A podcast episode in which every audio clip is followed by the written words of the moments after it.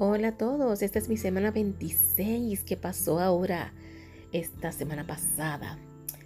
Así que en esta semana 26 que ya pasó, estuve trabajando, viendo los expedientes de los pacientes, viendo cómo se les cuida y ya me siento un poco cada vez más tranquila, cómoda con lo que estoy haciendo y con más deseos de preguntar, más deseos de escudriñar qué le pasa a cada paciente, qué tratamiento se le provee, por qué se le da ese tratamiento.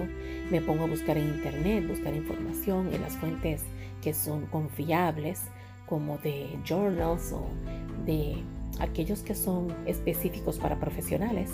Y me ayuda mucho a ir aprendiendo cómo es que puedo ir visualizando las terapias, tratamientos que se le debe dar a cada paciente según su condición.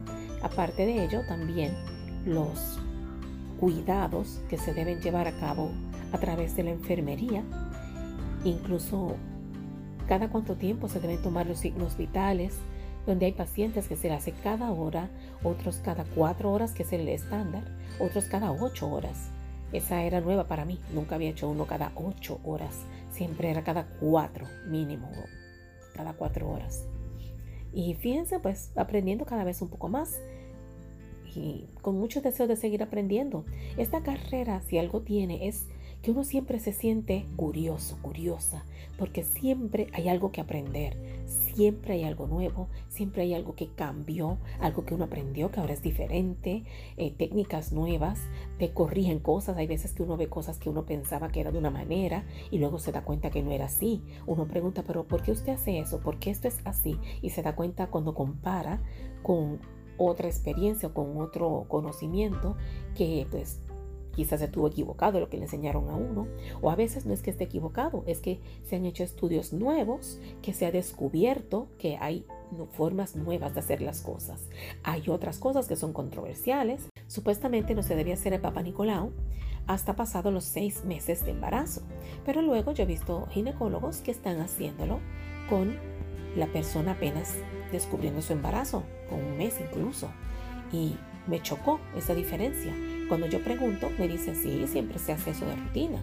Pues decido, en vez de confiar en lo que me dicen, me pongo a leer.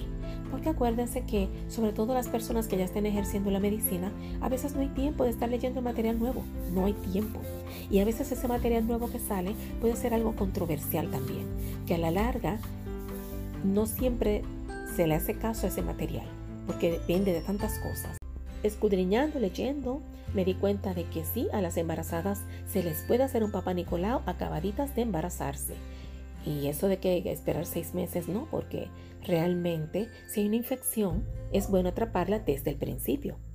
Y como dije, esto es un eterno aprendizaje, eterno. La verdad que el que estudia esto tiene que gustarle aprender, estudiar y ser flexible para incorporar los nuevos conocimientos.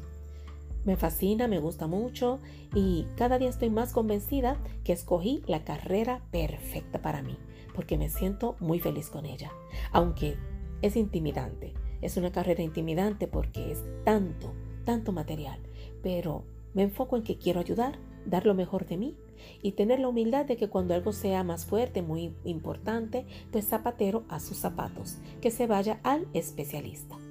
Así que se me cuida mucho, sigan sus sueños, no le tengan miedo al cuco, no le cojan miedo, porque tú puedes lograr todo lo que te propongas, no temas, Dios está contigo.